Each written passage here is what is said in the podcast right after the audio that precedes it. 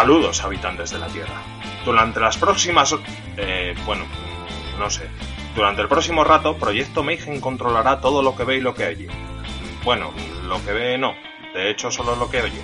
Salvo que decida quitar este podcast y poner otro, claro.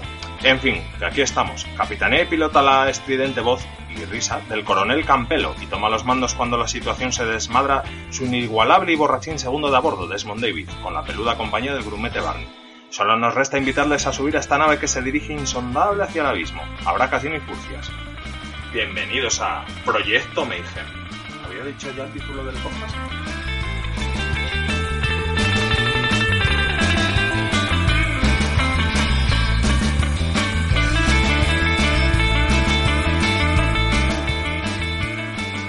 Bienvenidos a Proyecto Mayhem, una semana más. Después de tres semanas, casi un mes, yo pensaba que íbamos a poder grabar más durante el verano, pero no ha sido así. Bueno, cosas que pasan en esta vida. Y, pero bueno, sin más empezamos. Les habla el coronel Campelo hoy con una incorporación a nuestro proyecto muy especial y muy esperada. A nuestra colaboradora literaria. Meneillos. Buenas noches, coronel. Buenos días, buenas tardes, buenas noches, como diría Truman, porque vete tú a saber en qué siglo venidero y a qué hora del día nos escucharán. Que esto va para largo, ¿eh, Menillos? Claro, claro. Pero bueno, esto es, eh, espero, sí, será la primera colaboración de Meneillos, experta literaria, sobre eh, todo en relación con el cine. Pero a lo mejor po- po- podría ser, eh, por ejemplo, peli y libro o Adaptaciones adaptaciones cine- cinematográficas o como en este caso también es una adaptación cine- cinematográfica pero tiene mucha relación mm, con el mundo de la literatura ¿verdad? Efectivamente, coronel Campelo, muchas gracias por dejarme participar en tu programa y es un honor para mí poder venir aquí a tratar los asuntos literarios. el honor es del proyecto mm, Meneillos sí, sí, el honor es del proyecto pero vamos a empezar sin más ¿de qué venimos a hablar hoy? Una canción del pasado. una canción del pasado. Un título de estos mm, no exactamente terrible, porque tampoco es que quede mal ni nada, pero es que sigo sin entender por qué cambian los títulos. Y vale, de, sé lo que vas a decir. Que hay razones culturales, razones de idioma, y tal. Pero es que la mayoría de las veces, mm, con conservar el título, aunque sea en inglés, yo creo que quedaría muchísimo mejor. O, en este caso, en, inglés es A Love Song, A Love Song for Bobby Long. Pues sin más. Y si lo quieres traducir, una canción de amor para Bobby Long. Yo creo que queda genial, pues tuvieron que ponerlo de una canción del pasado. Pero bueno, Bueno, es cierto que los traductores muchas veces se encargan de no solo de traducir lingüísticamente un título, sino de adaptarlo culturalmente. Eh, es verdad que en esta película habría quedado mejor el título original, ya sea traducido o sin traducir, para mi gusto también, pero bueno, sí. sí que hay otras películas, otras intervenciones a las que sí tiene sentido esa traducción del título y es algo generalizado, no... Sí, sí, lo, sí, lo sé, sí, lo sé. Tampoco es que quede mal, ¿eh? Una canción del pasado, la verdad, la verdad que viendo la peli, habiendo visto la peli y tal, te das cuenta de que sí, puede pegar bien, mm, bastante bien y tal, pero bueno. Pero sí que es cierto que tiene mayor relación con el título original y Mm. que además explica en la película por Mm. qué el título es tal. Entonces, sí que yo también pienso que deberían conservarlo, efectivamente. Y entonces vamos a hablar de, de actores, directora y guionista. Bueno, es una película de 2004 protagonizada por Scarlett Johansson, eh, Scarlett Johansson, eh, Ga- Gabriel Mart y John Travolta. Mm, Aquí no debería decir esto, pero lo digo. Papelón de John Travolta. John Travolta es un actor muy polifacético que todo el mundo lo hemos asociado a Gris, que ha sido donde ha comenzado.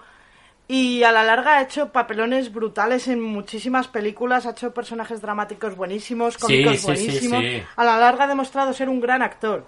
Sí, sí, no, y todo gracias. Porque es que todo gracias y aquí es, es lo que se repite siempre. Eh, Es que además lo repiten todo el mundo hasta la saciedad con John Travolta. Que lo redescubrió Tarantino. Pero es que es verdad. Es que es verdad. Le dio un papel tan grande y lo hizo tan bien en Pulp Fiction que desde entonces, claro, tampoco es que se prodigue mucho y sobre todo se le murió un hijo, bueno, ha tenido ahí problemillas, ha dejado un poco la actuación, ahora vuelve un poco y tal, pero tiene unos peliculones acojonantes. Efectivamente. Sí, y, yo, y para mí es, es el, el personaje y el actor de la película. Pero bueno, ya volveremos a eso. Es una película dirigida por Shane Gabel, que es eh, esta directora es em, principalmente directora de documentales. No tiene así nada más destacado y tal, esta película. Y en cuanto al guionista, es también Shane Gabel, basada en una novela de Ronald Everett Capps, que se titula Off Magazine Street. Que aquí viene un poco el problema, porque estando sobre todo tú aquí, nuestra experta literaria, podíamos habernos eh, empollado el libro y tal, pero no lo han traducido. Sí lo podemos encontrar, pero en inglés. Y lo va a leer en inglés, pues los ingleses. Eh, Aquí animamos a algún traductor o aficionado, si Ah, sí, quiere, sí, sí. a traducir esta novela, que en inglés el título... Of Magazine Street. Efectivamente, pues eso. Por si alguien se anima. Bueno, y eh, la sinopsis. ¿De qué va la película? La película va de... eh, bueno, nos encontramos primero con el personaje de Scarlett Johansson, que es... eh, ¿Cómo se llamaba? Percy. Percy, cierto. Que es Percy que, por una serie de circunstancias, tiene que volver a casa de su madre en Nueva Orleans. Ella vive en bueno, el sur de Estados Unidos, lugar indeterminado, no sé ahora si lo dicen o no, pero bueno, es igual. Completamente irrelevante porque toda la película se desarrolla en Nueva Orleans. Tiene que volver y ¿qué se encuentra cuando llega a casa de su madre? Se encuentra a dos ocupas, dos ocupas, entre comillas, porque en realidad están ahí con permiso de su madre y tal, pero ella no se los esperaba. O se esperaba solo a uno, bueno, tal. Y aquí la engañan y tal al final, bueno, se queda a vivir con ellos. Todo es muy tenso al principio, pero las cosas van evolucionando. Todo evoluciona a base de broncas. Porque es que, es que es verdad. Esta película evoluciona a base de broncas. Y unas broncas terribles. Pero terribles, terribles. Me estoy acordando ahora de una, pero bueno, no adelantemos Luego las comentaremos. Sí, sí. Luego lo comentaremos. Y hasta, eh, bueno, al final se acaban haciendo amigos, se acaban haciendo familia, por así decirlo. La, la ayudan a acabar los estudios y a empezar en la universidad y tal, hasta que pasa una cosa, se da cuenta Percy de que la han engañado en cierto tema, se va y bueno, aquí dejamos la sinopsis. No sé si he vendido muy bien ahora mismo la película, pero quiero hacer un inciso aquí para los que no hayan visto la película, estamos empezando. Y vale, si no has visto la película, para el podcast y ponte a verla. No sigas con el podcast hasta que no la veas, porque te aseguro, os aseguramos, que merece la pena. Y merece la pena mucho. Es una de estas películas que no tiene acción. Acción como la entendemos si tiene acción. No tiene grandes efectos especiales, no tiene nada, simplemente son Es una novela de personajes completamente y es maravillosa. Es cierto que el argumento no es nada del otro mundo, es un dramón, un dramón como te sí, puedes sí. ver cualquier domingo por la tarde en, en Antena 3 o en un canal de estos, un dramón brutal, pero tiene unos actores magníficos que no es que salven la película, sino que la llevan a lo más alto, a la cumbre de... Sí, sí, sí, sí, sí. de- es un drama muy bien hecho, muy bien pero hecho realmente. claro, pero es que es un drama de estos que te llega, que te llega muy hondo. Te quedas con esta película, si la ves, te quedas con ella. Sí. Para mí Además, es una otra de las grandes. grandes cosas que tiene la película es que Sí. está ambientada en Nueva Orleans y Sí, eso hace que sea maravilloso como lo cuentan. La música de la película es una pasada. Sí, sí, sí, sí. Claro, hombre, está ambientada en Nueva Orleans, tampoco podíamos esperar otra cosa, pero vamos, que sí.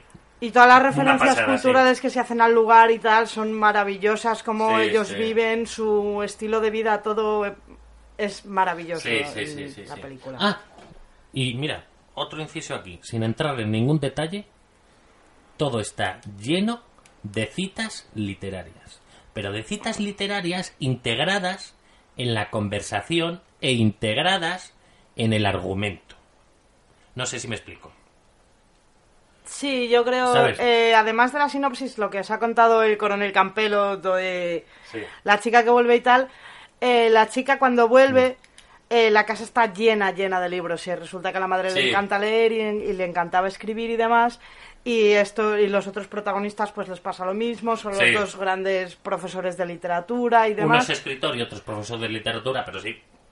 Sí, y, y vamos, y, y- y que el ambiente literario en esta película es que lo Es maravilloso todo, porque ella todo. llega mm, siendo de alguna manera una ignorante que es- lo cuentan al principio, que ya no tiene Sí. estudios, que los abandonó y demás, y como ellos la vuelven a meter dentro del mundo de la cultura, pero la parte bonita de la literatura, no de ese eh, Sí, sí, rollo sí. tedioso de estudiar, sino de realmente culturizarte y aprender y es creo que el valor imprescindible que muestra la película Sí, sí, sí, sí, sí. y es magnífico. Y además tienen un- los dos literatos, el escritor y el Y el profesor, un sí. juego entre ellos que es una pasada, que es que Sí. juegan a decirse citas literarias y tienen que adivinar quién la ha dicho.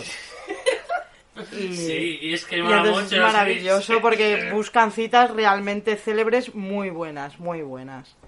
Casi todas de de habla inglesa, pero bueno, Sí, sí, bueno. que hacen alguna referencia a autores como Molière o... Sí, sí, sí, sí. Vamos, que no, no, no dejan ningún palo sin tocar, vamos, básicamente, sí, sí, sí. Bueno, ahora vamos a ir con los personajes. Yo creo que el personaje de Percy ya está, mm, ya está presentado. Bueno, la verdad es que es un personaje mm, al, eh, al final de la adolescencia, al final no, bueno, 16, 17 años yo creo y tal, que está muy, bueno, mm, lo ha pasado mal, ahora se encuentra con estos en su casa y no sabe, está siempre a la defensiva, que estos por su parte, por otra parte también están a la defensiva, pero bueno, esta yo creo que tiene más motivos, principalmente por la edad que tiene y por la situación en la que está, tiene muchos motivos para, para estar a la defensiva. Y te acaba cayendo un poco mal al principio. Luego el personaje eh, va evolucionando. Pero bueno, mm, Percy hasta aquí. Ahora, ¿con qué nos encontramos? ¿Quiénes son los otros dos? Bobby, Bobby Long Long. y Robert Lawson, que son, por así decirlo, profesor Bobby Long y estudiante Robert Lawson. Ya acabó sus estudios y Bobby era uno de sus profesores. Pasó algo que lo cuentan eh, durante la peli y tal, y tuvieron que dejar Alabama, creo que estaban en Alabama, Cierto, sí. en la Universidad de Alabama y se fueron a vivir a Nueva Orleans. Yo creo que ya habían estado aquí antes, ya conocían a a la madre de Percy y a todo, toda esta comunidad que te encuentras, de la que luego hablaremos. Pero básicamente es que pasó algo terrible y básicamente huyen. Huyen y se quedan a vivir ahí en esa casa. Cuando se van a vivir allí son gente joven, bueno, te lo van expli- explicando a lo largo de la película, Sí. que eran jóvenes, mm, idealistas, pensando pues que él iba a escribir, otro profesor Sí. de literatura, que iban a vivir de ello, que iban... mm, veían Nueva Orleans como un lugar utópico donde todo era arte, música, tal, y claro, luego cuando viven allí se ve que no, pero que sí que tiene una parte muy bonita, muy muy especial que hace que Sí, Nueva sí. Orleans sea lo que sea, incluso con sus defectos y su Mm. mala vida que es la que acaban muy llevando. mágica, muy mágica. Es que eh, otro de los personajes es Nueva Orleans, porque no dejas de verlo en Nueva Orleans, es decir, todo lleno de vegetación por todos los lados, todas las casas en una la zona en la que están todas llenas de todas hechas una mierda. Música por todos los lados, buena gente por todos los lados, bronca por todos los lados. Es que cuando está Nueva Orleans de fondo, siempre es la misma historia. Porque yo recuerdo Tremé, una serie de David Simmons, que es el que creó de, de Wire. Luego de The Wire hizo Tremé, que es. Empieza la primera temporada y seis meses después del huracán. Luego hay hasta cuatro temporadas. Y da igual lo que pase. Porque es también un dramón, pero de puta madre. Un dramón increíble. Pero es acabar cada episodio y tú una sonrisa en la cara de oreja a oreja. Un buen rollo te transmite, a pesar del dramón que es, te transmite todo muy bien rollo. Y yo creo que es lo que le pasa a esta película. Que Nueva Orleans es la, la magia de Nueva Orleans, lo que iban buscando eh, Bobby Long y Lawson al huir de lo que pasó en Alabama. Venían buscando esto. Y esto fue lo que se encontraron. Puede que se esperaran algo más, puede que no fuera exactamente como ellos pensaban, que lo tuvieran un poco idealizado y tal, pero básicamente se encontraron con Nueva Orleans. Y Nueva Orleans les enganchó como engancha al espectador que ve esta película. Porque claro, es que, ¿qué vida tienen estos dos? Básicamente, Lawson no sé de qué cojones vive. Bobby Long tiene una especie de... mm, Tiene, o sea, le paga al gobierno una pensión que será mínima y le llegará pues para pasar el día a día y poco más. ¿A qué se dedican? Son los dos alcohólicos. Pero son los dos alcohólicos porque es que hasta Lawson, que es un poco más joven y que es el que se supone que está escribiendo un libro sobre Bobby, y Bobby, que es el profesor, pues le anima y le aconseja y oye, esto por aquí, esto por allá, da igual. Los dos son alcohólicos empedernidos. Hay un punto en la película en el que Lawson quiere dejar la bebida. Y le entran los siete males. Porque le entran los siete males. Pero tú, mira la vida que lleva Bobby. Tiene problemas de salud. Tiene un dedo, se le ve ya en la primera escena, tiene un dedo azul. Ya, directamente. En cuanto se levanta, se levanta todos los días de resaca.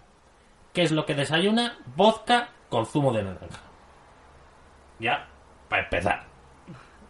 A las 3 de la tarde, que será cuando se levante. Supongo. Y ahí, a darle otra vez. Y el otro igual. Y el otro exactamente igual. Y se dedican a hablar de literatura. Que es, que es lo mágico de la vida que llevan estos. Se, se dedican a hablar. Yo creo que es una especie de. de, de irse, de, de que quieren. Yo creo que ellos en realidad no hacen nada y eso es el de- el- lo que tiene la película, que por ello no pueden perder la casa, porque la casa es lo único que tienen y todo lo poquito que tienen Sí. Lo gastan en alcohol y en vivir. Pero en Sí, vivir, pero en, sí, en sí, ser vividores, realmente en estar todo el día borrachos, hablando de lo que les da la gana y no preocuparse por nada. Malviven, pero son muy felices en esa situación. Por ello no puede per- pueden perder la casa, porque es lo único que tienen. Respecto a lo que decías antes de que los dos tienen un problema con el alcohol al mismo nivel y tal, yo pienso que Lawson, eh, cuando se proponen dejar la bebida, es porque hacen un trato en el que Lawson le dice a Percy que ella tiene que volver a los estudios y ella le dice que volverá si, si, Si él- ellos dejan de beber. si ellos dejan de beber, Claro. claro. Entonces Lawson se lo propone. Yo creo que es también porque Lawson, aunque sea alcohólico y ya a un alto grado, Sí, es sí, algo más joven que Bobby. Todavía creo que ve su última oportunidad de dejar el alcohol y demás. Y sí que se ve a través de la película como, bueno, realmente no dejan el alcohol, pero sí que con Percy en casa llevan otro tipo de vida Sí, y demás, sí, y aunque sigan bebiendo mucho, pues ya reducen y hacen más cosas, no se pasan el día tirados bebiendo, ¿no? Y, Sí, es que además- y Lawson sí que es más optimista en ese sentido y sí que funciona como conector entre Bobby y, Y Percy. y Percy de alguna manera. Mm. porque es el de mediana edad que conecta con los dos, no con la chica joven y con el hombre mayor. Claro, claro. Y luego por Está gustos, por aficiones, por dos, todo. Claro, claro. Es que además lo explican en la peli. Llega un momento en el que dice Bobby Long, de repente el vino empezó a durar más que el día. Literal. Ahí te está explicando que están evolucionando. Están evolucionando y evolucionan los dos por Percy. Claro. La verdad es que Percy es un cambio en sus vidas. Sí, cambio, sí. Pero Es ellos también son básicamente un lo que cambio en la suya. Eh. No, entre los tres se apoyan y mm, f- crean una familia, forjan un mundo aparte que no tenían y que les hace feliz con su miseria y su Sí, sí, y sí. todos sus problemas que por supuesto no desaparecen, pero mm, desde otra perspectiva. Claro. Em, mira, con respecto a la relación de. a la relación que tiene Lawson con los dos. ¿Vale? Yo creo que es que eh, se siente muy protector con Bobby. Y le ayuda. Y sabe que Bobby está acabado. entre comillas, lleva la vida que quiere, pero mm, ya no es posible que avance más. Y lo saben los dos. Por eso tienen una bronca a mitad de la película, brutal, brutal, que dice, venga, me voy, pues me voy, no. No se va nunca, no se va nunca, y no solo no se va, sino que no vuelve con la otra, con una chica con la que está, ni nada. Porque es que está, está ahí como anclado con Bobby. Es como si, si dijéramos, es. Bobby es como mm, si dijéramos su musa, pero entendido, porque este está escribiendo un libro, está Pero escribiendo yo un creo libro. que no es exactamente así. Yo creo que lo que pasa ahí es lo que se desarrolla a través de la película es que tú Mm. en ningún momento entiendes por qué Lawson sigue con Bobby. Porque Lawson todavía ha fracasado, pero bueno, todavía, digamos, tiene esa oportunidad de salir adelante, de Sí, crecer sí, sí, como sí. persona, Sí. de triunfar de Sí, alguna manera, sí, de sí, llevar sí. una vida normal. Mm. Que no la llevan. Sí. Ellos no la llevan. No, sí, sí, que, que, que ¿por qué no se va Lawson del lado de Bobby? Yo creo que no se va de... O sea, tú toda la película te estás preguntando por qué este hombre no deja tirado al viejo Sí. borracho este y se pira. Y eso te lo van a explicar al final de la película, vamos, Mm. a- durante el desarrollo y tal. Pero Sí, y sí, sí. toda la historia de por qué Lawson se queda con Bobby Sí. lo vas a ir viendo y tiene una razón realmente muy justificada. Vale, vale, vale, vale. Es que tienes razón. ¿Sabes? Es que hay un problema que como lo he visto tantas veces, me olvido de cómo es verla por primera vez. Y, y es, tienes toda la razón. Al principio no entiendes por qué no se va. ¿Por qué no se va? Porque sí, son amigos. Pero no es suficiente porque es, es una amistad, eh, como si dijéramos, tóxica, entre comillas. En realidad sí son amigos y son muy buenos amigos, pero no avanzan. No avanzan por estar. Y luego lo entiendes porque se queda y tal. Claro. Y en un momento dado, que es cuando lo arreglan, y era de lo que estaba hablando el coronel Campelo, Mm. era de cuando eh, Lawson discute con su novia porque Bobby pues se mete y le dice que está con ella por lo que está y que Sí, no sí, le interesa. sí. Y es cuando tienen la gran discusión. Pero, Pero una bronca, una bronca espectacular. en esta escena yo voy a defender a, a Bobby Long porque es verdad que es muy cruel, que te lo pintan como algo muy cruel y que todo el mundo, y luego pues claro, se enfada mucho con sus amigos. Pero realmente creo que Bobby Long en esta escena está siendo el único noble de la película y que le está diciendo a la mujer, eh, Él no te quiere, él no pero te está... quiere, te está Claro, utilizando sí, y sí. realmente Mm. es el único noble. Lo que pasa es que, claro, como realmente ya has cogido ese cariño a los personajes, te sientes... mm, Sí, sí, empatizas con lo que se- con lo Claro, que sienten claro. los personajes que tú conoces y no con lo que No, bueno, Bobby y- Long está haciendo pero realmente Bobby es el único que tiene una actitud noble Sí. frente a esta mujer diciéndole eh, mm, te está utilizando Sí, sí, sí. No, pero es que, por un lado, sí, tiene una actitud noble. Pero por otro lado, las formas que usa son completamente terribles. Y es con lo que primero empatizas, con las formas que usa Bobby Long. Porque utiliza aquí una de las citas literarias que suenan a lo largo de toda la película. Y que es, es- tú amigo mío de Dylan Thomas por si alguien lo quiere ¿La tienes escrita? no esta es la única que no Vale. Bueno. era muy larga es cuando Vale, el párrafo y lo sí. busqué por internet eh Bueno, es igual. Es igual. Una cita literaria y se quedan todos callados y al final mm, Bobby se queda con mala cara diciendo la he Bueno, cagado. no se quedan todos callados. Eh, en realidad tendríamos que hacer muchas referencias literarias antes que esta, pero esta es una de las Mm. últimas. Sí, bueno. mm. Y aquí se ve como Lawson le dice a Bobby, eh, ¿por qué todo lo que tú, tú dices sí. lo haces a través de otros autores y no eres capaz de decir sí, lo que tú mismo piensas? Claro, claro. Y ahí dan explicación a todas las Mm. referencias literarias que se han hecho durante la película, pero que para mí tienen un gran valor a nivel literario porque eso significa literatura, dar la visión del mundo de un determinado autor y a la larga los, Claro. los problemas del mundo, los pensamientos personales son los mismos para todo. Todo el mundo se plantea las mismas mm, los mismos grandes dilemas, Sí, la sí, muerte, el dolor, el tiempo, etcétera, etcétera. Y es El lo que hace de las cosas, sí, sí. es lo que hace a través de las referencias literarias, o lo que mm, tiene razón Lawson cuando dice que siempre lo hace a través de las palabras de otros y no de las Sí, suyas propias. Y hasta el mismísimo final. Luego volvemos con esto. Hasta el mismísimo final, ¿eh? Que tiene tela. Pero sí, sí, sí. No, y luego se disculpan al día siguiente, se disculpan, acaban bien. Y aquí, y aquí tú ves eh, que es lo que hablamos antes, tú ves la primera vez y tú dices, después de esta bronca, ¿por qué cojones no se ha ido?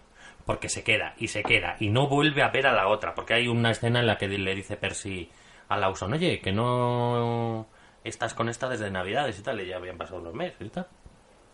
Y dice, no, no sé qué, no me acuerdo qué dice. Pero vamos, y él sigue ahí, y sigue y sigue y sigue. Con Bobby hasta el mismísimo final. Literalmente. Liter sí, sí, sí, sí, literalmente. Porque es que Bobby. Bobby está acabado. Directamente. Y no, pero está acabado, pero hasta cierto punto, quiero decir. Está acabado, pero en realidad vive como quiere vivir. Hace lo que le da la gana. Y es lo grande de este personaje. Y es lo grande que hace a, que hace a este personaje John Travolta.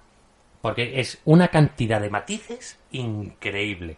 Medio borracho todo el día, que no apea la borrachera nunca jamás. Todo el día de bronca. Todo el día con citas literarias. Todo el día viviendo, viviendo. Y tiene un momento de respiro con respecto a la vida esta, bohemia y tal que llevan. Cuando llega Percy, sí. Que ya lo hemos dicho, llega Percy y les hace avanzar un poquito y tal. Pero bueno, Bobby en el fondo sigue como siempre, porque tampoco trata de dejar de beber nunca y tiene problemas eh, problemas físicos que no le dan miedo los médicos, luego le obligan a ir al médico y tal, y cuando va a ir al médico le dice, ¿qué te dijo? Dice, nada, lo del dedo, un hongo. Y lo de mear sangre, nada, infección. Y ahí lo dejan. ¿Y qué más te dijo? Que tengo que dejar de beber. Pero vamos, ya sabes que no lo va a dejar Mm, nunca jamás. Bobby es un personaje que tiene asumido su final, ha sido feliz durante casi 60 años. Sí, sí. Y para él es suficiente. Uh, más que suficiente, sí, sí, sí. Y lo transmite, pero lo transmite muy bien, muy bien.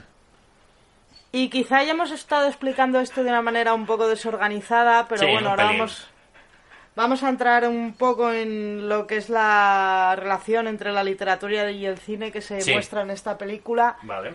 Y la primera muestra que vemos es que el protagonista es el narrador. El protagonista, que es Lawson, eh, funciona como narrador protagonista y va contando la historia de Babylon. Interviene durante unas cuantas veces a lo largo de la película y te van explicando pues las partes más relevantes. Y me gusta mucho este elemento porque eh, eh, no solo a nivel cinematográfico, sino literario, porque realmente el narrador es un elemento literario. Sí. Eh, cómo, lo, lo introduce durante, durante la película como narrador y va explicando toda la historia y cómo es el que luego le escribe el libro, ¿no? Entonces realmente lo que te está contando tú te das cuenta de que es el narrador del libro que ha escrito, no de, de la película en sí, que lo que te están contando es el libro y es creo que una maravilla cómo juega con este elemento de narrador dentro del cine para relacionar la literatura con, con este arte. Que eh, es que en cuanto a la relación que tiene con es que está presente durante toda la película, no solo claro, no solo con las citas literarias, sino con el narrador como tú dices y cinematográficamente hablando hay una cosa que es característica y yo no me di cuenta la primera vez llega, porque claro, al principio, al principio de todo, antes de que veamos a Percy, lo primero que vemos es a Bobilón. A Bobilón borracho que lo echan de un garito de Nueva Orleans. Ya te pagaré luego, apúntalo en mi cuenta. Dice, nunca veré el dinero de esta cuenta, no sé qué. Y se va, caminando como puede, porque tiene un dedo del pie mal y tal, que se ve en esa escena. Y aquí va pasando la cámara quieta y Bobby pasando de izquierda a derecha. Y viendo de nuevo el paisaje de Nueva Orleans. Claro, aquí ya te está introduciendo Nueva Orleans. Hasta que llega al cementerio. Y son exactamente los mismos planos. Los mismos planos que se utiliza al final con Percy. En vez de salir de un bar, Percy no sale de un bar, pero caminando por Nueva Orleans, los mismos planos, las mismas ubicaciones, hasta llegar otra vez al cementerio. Y es como cerrar, como cerrar el círculo. Esto me encantó. Y puede que no te des cuenta. Yo la primera vez que vi la película no me di cuenta de esto. Pero vamos, es, es, es Una de estas cosas, no sé, que te das cuenta y mola. Y mola mucho. Mola mucho. Y en todas las escenas en las que se muestra Orleans cuando Nueva Orleans, perdón, Sí. es cuando cuando habla el narrador protagonista y entonces Sí, sí, mm, sí. lo que decía antes el coronel Campelo que de alguna manera eh, eh, la ciudad funciona como protagonista de la historia, es la que se va viendo a través de estas narraciones. Sí, sí, sí, sí, sí. Bueno, em, ¿cómo quieres eh, enfocar el futuro del podcast? El futuro de este podcast, me refiero. Inmediatamente ahora. mm, nos podemos meter escena por escena o, si quieres, vamos directamente a citas literarias. Pues Porque a mí me parece que esto es algo in- que esto es algo que tenemos que hacer, lo de las citas literarias para esta película. Bueno, decide. Pues como usted quiera, coronel Campelo, es usted el director Pues- del proyecto Mayhem. Venga, vamos con citas literarias y, y bueno, y si eso explicamos un poco la escena y tal. Sin más. Una de las Vale. primeras escenas que sale, la primera cita literaria que sale y una de las primeras escenas es otro de los grandes personajes secundarios, Sí, un saxofonista de Nueva Orleans sí. que fue amigo Mm. tanto de Bobby de Lawson como de la madre de Percy, etcétera, Sí, que sí, es- sí, sí. ellos su grupo y tal, y tiene un pulmón reventado y aún así Sí. sigue fumando. Sí, sí, sí. Y le pide un cigarro a Bob y Eh. le dice que no tiene. Ah, sí. Sí, sí, sí. Y entonces, bueno, el tío se va y entonces Lawson le dice, ¿por qué no le has dado un cigarro? No sé qué, no sé cuál. Y la cita que dice Sí. será, sería un cadáver precioso, pero no contribuiré a ello, que es de Charles Dickens. No, claro, y el otro responde, esa fue muy fácil, Charles Dickens. Algo así, ¿no? Sí, sí, sí. No, creo que ahí es cuando le mete el vacío y le dice, ¿de Charles Di- ¿De quién es? De Charles Dickens, no te digo y tal, y efectivamente Ah. era de Charles Dickens. Sí, sí, sí. No, que lo ha hecho como una ironía y... Vale, vale, vale. Un inciso en, en cuanto eh, aquí. No hemos hablado de los personajes secundarios. Vale. Y hay que hablar de los personajes secundarios, aunque sea un poco por encima, porque es que yo creo que es los personajes secundarios son algo así como Nueva Orleans en la peli. Sí. Eh, contribuyen al ambiente de la película. Los conocen a todos, conocen la historia de todo y te dan van dando pinceladas.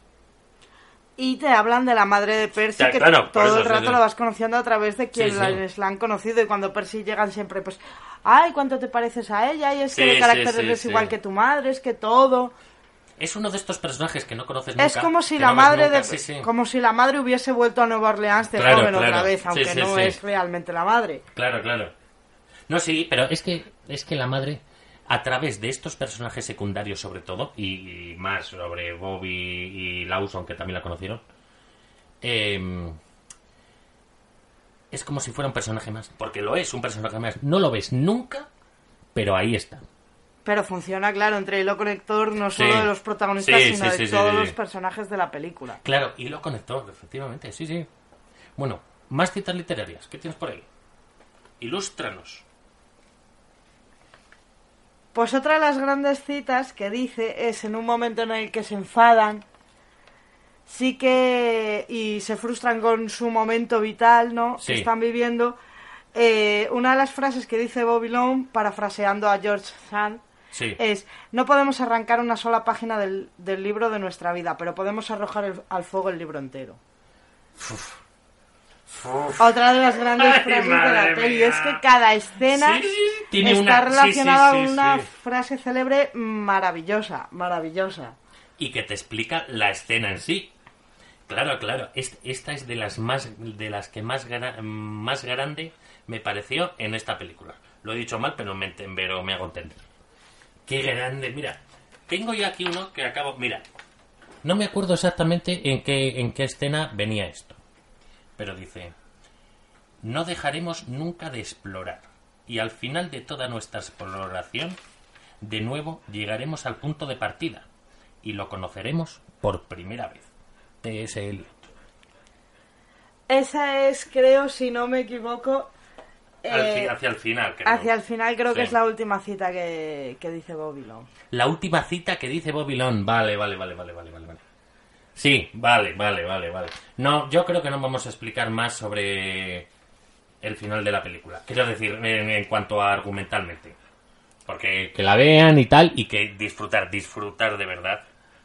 Porque sí. Mira. Mira, hay que hay una frase que creo que no es de nadie. En realidad se la podremos achacar a Robert Lawson. Pero es un personaje de la peli, vamos. Que que es em, referente a la personalidad de Long. Dice, descifrar lo insondable de aquellos que pasan desapercibidos. Eso es lo que es Bobby Long. Creo yo. Y que yo creo que lo explica muy bien. Y yo creo que es lo que se refiere a vivir del arte. ¿Cuánta gente ha intentado vivir del arte y no ha llegado a nada y pasarán a la historia sin que nadie les conozca? Sí, sí, sí. Y es lo que te muestra de Bobby Long en la película, siendo un auténtico genio. Sí, sí, sí, sí. Pero vamos, sí, sí, sí. sí. No, que no va a llegar a nada y nadie lo va a conocer y ahí es como lo... ¿Cómo lo transmite? ¿Cómo sí. muestra no a Bobby Long solo, que sí, en parte, o sea, sí, claro que lo hace a través de Bobby Long, pero sobre todo cómo es el mundo del arte, es que es muy ingrato, que te dedicas toda la vida a ello y puede que no triunfes nunca y que Sí, sí, sí, te pases todo, mm, todo el tiempo intentando sobrevivir sin comer, sin tal, mm, solo para hacer arte y que realmente no vas a llegar a nada, pero aún así eso te hace feliz, ¿no? Entonces... Es que esa es una de las enseñanzas que yo saco de la película. Tú puedes intentar hacer hacer mm, arte lo, lo que tú quieras. Puedes escribir poesía, puedes escribir libros, puedes hacer cine, puedes hacer música y tal. Pero hazlo siempre para ti. No buscando nunca el reconocimiento de los demás porque lo más seguro es que no lo tengas nunca. Pero nadie te quitará el que tú hagas arte. Nunca jamás nadie te lo puede quitar. Por mucho que no que no llegues a triunfar ni de que le guste a nadie. Yo creo que, es- que esa es una de las grandes enseñanzas de esta película. Hay otra frase dentro de la peli que a mí me encanta, que no es una cita célebre, pero también la dice Bobilón. Sí, En una de las discusiones que tienen al principio, sí. eh, Bobilón se enfada con Percy y rompe la televisión. Ah, sí. Y Sí, sí. entonces, pues al- a, los pocos días es cuando se ve que Percy empieza a leer y a devorar libros, más que nada porque no Porque solo no tiene por, otra cosa que hacer, sí, sí. por la influencia de ellos, sino porque está en una Eh. casa donde hay mil libros y no hay nada más. Claro. No hay comida, no hay muebles, no hay absolutamente nada más que libros y libros por todas partes. Y sale una escena en la que está leyendo un libro de Steinbeck. No hay casi muebles, de ver. Claro, y, no hay casi muebles ni nada. Y sale en la siguiente escena leyendo un libro de Steinbeck y le Sí. dice le dice Bobby Long eh, habría roto la televisión mucho antes si hubiera sabido que te haría leer a Steinbeck. Y creo que esa es otra de las grandes referencias literarias Sí, de, mm, de cómo el mundo actual nos manipula, nos aleja de, Claro, claro. de la literatura y nos absorben el cerebro con programas basura y demás. Sí, y cómo sí. Bobby le muestra esa, ese atractivo que tiene la cultura, ¿no? Que no... Es que es todo un mundo. Es todo un mundo. Y cada frase, cada cita literaria te abre un nuevo mundo. Esto es. Mira, de verdad, estamos diciendo unas cuantas, pero mm, si ves la película, verla, apuntarlas todas y buscar referencias, buscar libros, porque de verdad que merece la pena. No dejo de repetir esto, pero es que es verdad. Es, es- uf. Y nombra grandes autores, no solo las citas, de hecho hay otra escena en la que está Percy estudiando y la están ayudando Lawson y Bobby. Sí, Y, y le enseñan a un autor que es Burroughs, un autor estadounidense de novela que a mí personalmente me gusta bastante. sí. Y, y él y le contesta Lawson cuando dice Bobby Long, tiene que estudiar a Burroughs, no sé qué. Y dice Lawson, no van a estudiar a Burroughs en una escuela católica. Y, Bob, y Claro. le responde, pues deberían hacerlo. Sí, Cuando sí, en ningún. Mm. momento en la película se muestra una determinada ideología religiosa, No, no, no, ni nada por el estilo, ni... Nunca jamás, no, no. Ni una crítica ni nada, pero es eso, es, o sea, no podemos alejar de la cultura algo tan importante como un autor que escribe bien, por mucho que nuestra ideología no sea compartida con el sí, autor, sí, sí, ¿no? sí, sí. No, pero eh, ver, muy por encima sí que muestran que Bobby Long sí es creyente. Porque muchas de las cosas que dice es si el señor no sé qué, si el señor no sé cuánto y tal, lo muestran muy por encima. Sí es creyente, pero aún así, ¿qué cojones? Y seamos realistas, estas cosas, ambientado sí, en sí. Nueva Orleans, Claro, sí, probablemente sí, sí. la mayoría de los personajes se- se- fuesen, fuesen creyentes, Sí, pero sí. Pero bueno, no, no se hace referencia a ello en ningún momento, No, ¿no? no, no. A directa no, nunca. No, no, no. Pero, pero claro, una cosa no quita la otra. Tiene toda la razón. Deberían estudiar a Steinbeck. Y bueno, ya se encarga el de que lo estudie. Claro. Pero bueno. Bueno, vamos con otra. Y otra de las grandes frases que parafra- parafrasea Bobby Long, Sí. en un momento determinado en que, claro, se van planteando cómo puede llevar ese estilo de vida, se le están diciendo, te vas a morir, te... o sea, Sí. no puedes beber más, no puedes Sí. no comer, no puedes llevar... Claro. Fuma como un carretero, vamos, que lleva una vida realmente... Fuma como Humphrey Bogart. ¡Hostia puta! que tiene tela, sí. Y Bobby Long le, res- le responde, solo quiero exprimir cada día. La felicidad compensa con altura lo que escatima en longitud. Que es una, Sí, sí, una cita de Robert Frost. Robert Frost. Y que creo que también resume mucho el estilo de vida que quiere llevar Bobby Long. Sí, no, claro, quiere vivir lo máximo. Bueno, pero eso está claro desde el primer momento. Quiere vivir lo máximo, quiere decir, todo lo que le gusta, venga, todo lo máximo que pueda hasta el último minuto, hasta el último plano de la película. Y punto. Mira, aquí no sé si hacer spoiler o no. Bueno, a estas alturas supongo que si habéis llegado hasta aquí, ya habréis visto la película. Y seguramente lo habréis deducido ya. Bobby Long muere al final. Y esta es lo que decía antes. Al principio de la película va Bobby con estos planos de Nueva Orleans al entierro de Lorraine, la madre de Percy. Pero me estoy adelantando. Me estoy adelantando meneillos. Y eh, entonces, antes de llegar a las frases del final de la película y tal, hay ciertas frases que tenemos que, que decir. Bueno, a mí solo me gustaría decir una cita más. Es cierto Mm. que se citan a otros muchos a- autores como Arthur Miller, se cita a Molière, que ya lo he dicho antes, Sí. y a otros muchos que son dignos de mención, pero para mí hay una frase que sale en la breve historia de Ernest Hemingway Sí. que, Ah, que se ve el resume, libro, sí, sí. resume para mí todo lo que la peli es. Y, Sí, sí, sí. y es que dice, llévate la botella y te llevas al genio. Y Sí, eso es sí, precisamente sí, sí, lo sí. que les pasa tanto a Lawson como a Bobby. Pero, pero claramente, sí, sí, sí. Creo que es una frase que resume en sí toda la película. De todas formas, hay un montón de citas más maravillosas. Sí, sí, no sí. Mm. dejan de nombrar autores, y no solo de citarlos y de nombrarlos, sino que hay muchísimas escenas en las que se ven las portadas de los libros que está leyendo Percy Sí, y que sí, es a sí. cada cual mejor. Es una auténtica Pero es oda a la literatura esta película. Es que además yo creo que esto es fue eh, la directora incide mucho en esto, en que no se muestre directamente en primer plano el libro, pero que siempre quede bien enfocado el título del libro que se está leyendo en cada escena. Y es que además funciona. Tú paras la escena, le das al pausa, te acercas y ahí lo lees. Lo lees perfectamente enfocado. ¿Cómo iba a hacerlo de otra manera también? Teniendo la película que tiene, claro. Pero bueno, y hacia el final quería yo decir un par de referencias. Es que el final, todo el monólogo este de Lawson, mientras Percy va al cementerio y tal, te define a Bobby Long. Y se supone que se corresponde con el libro que Bobby... Que Robert eh, Lawson... perdón, Ro- que eh, sí. Lawson ha escrito sobre Bobby. Sí, que claro, porque Bobby murió, acabó el libro. Ya por fin pudo pasar adelante, porque era como una piedra en el camino que no podía dejar pasar y tal. Bueno, al final murió Bobby, acabó el libro. Y dice, Bobby tenía claro que la forma más rápida de llegar al cielo es atravesando el infierno.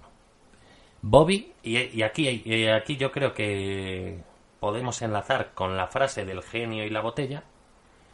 Bobby lo que quería es encontrar a estas personas que a estos mm, fracasados, no dice fracasados en realidad, pero mm, eh, define a todos los de Nueva Orleans directamente. Los define a estas personas que a veces no- en las que a veces nos convertimos, pero que no llegan a nada, pero que siempre hay algo ahí que destacar. Ahí hay magia. Y eso es a lo que quería llegar Bobby Long. Y todo esto acaba con, a mí me parece, una de las frases mejores de la película y no pudo acabar de mejor forma. Muestra la tumba de Bobby y se lee. Si tuviera que escribir mi propio epitafio, este sería. Tuve una riña de enamorados con el mundo. Robert Frost. Y aquí te quedas, te quedas, ya, ya te digo, ha muerto este, los otros avanzan y tal, pero te quedas con una sensación muy buena, muy buena. Vale, bueno, dicho esto, yo creo que ya estamos más o menos al final. Vamos a hacer un epílogo. Vale, ¿con qué te quedas tú de la peli? Lo último que te queda por decir lo que quieras.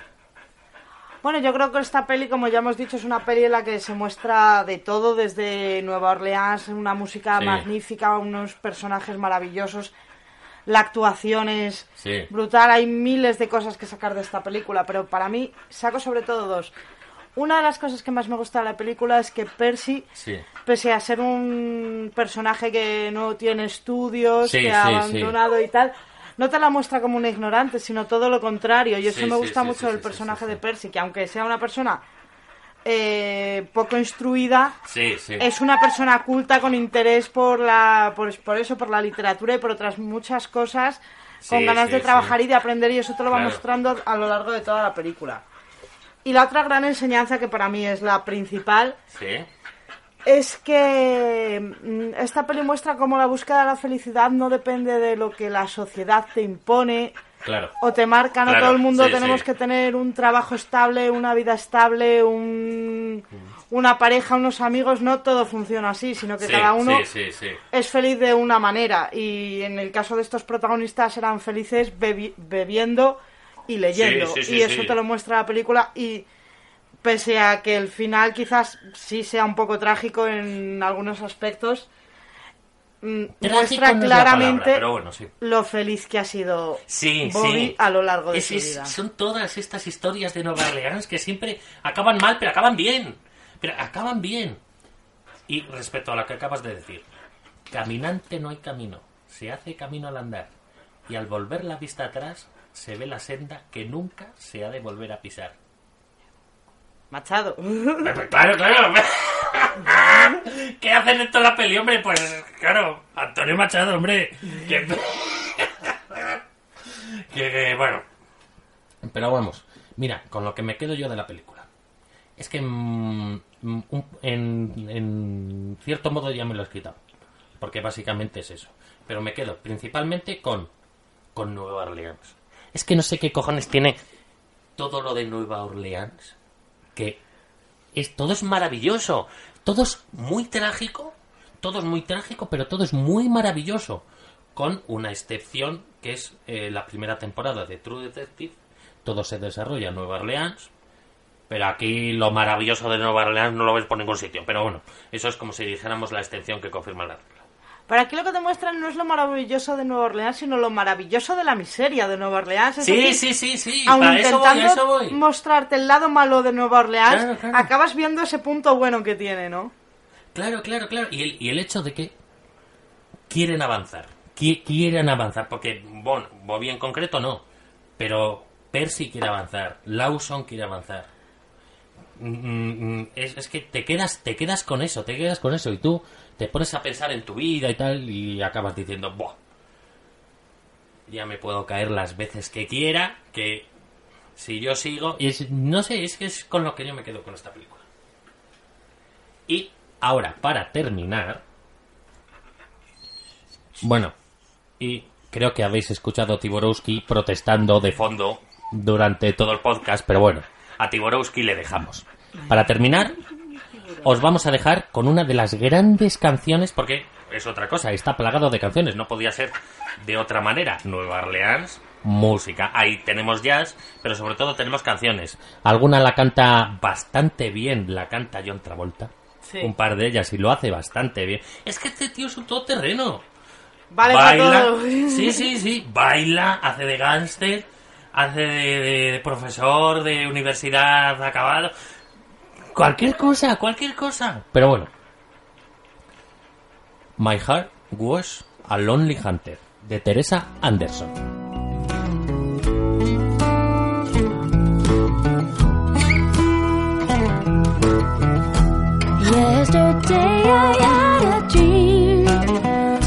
I could fly through the sky.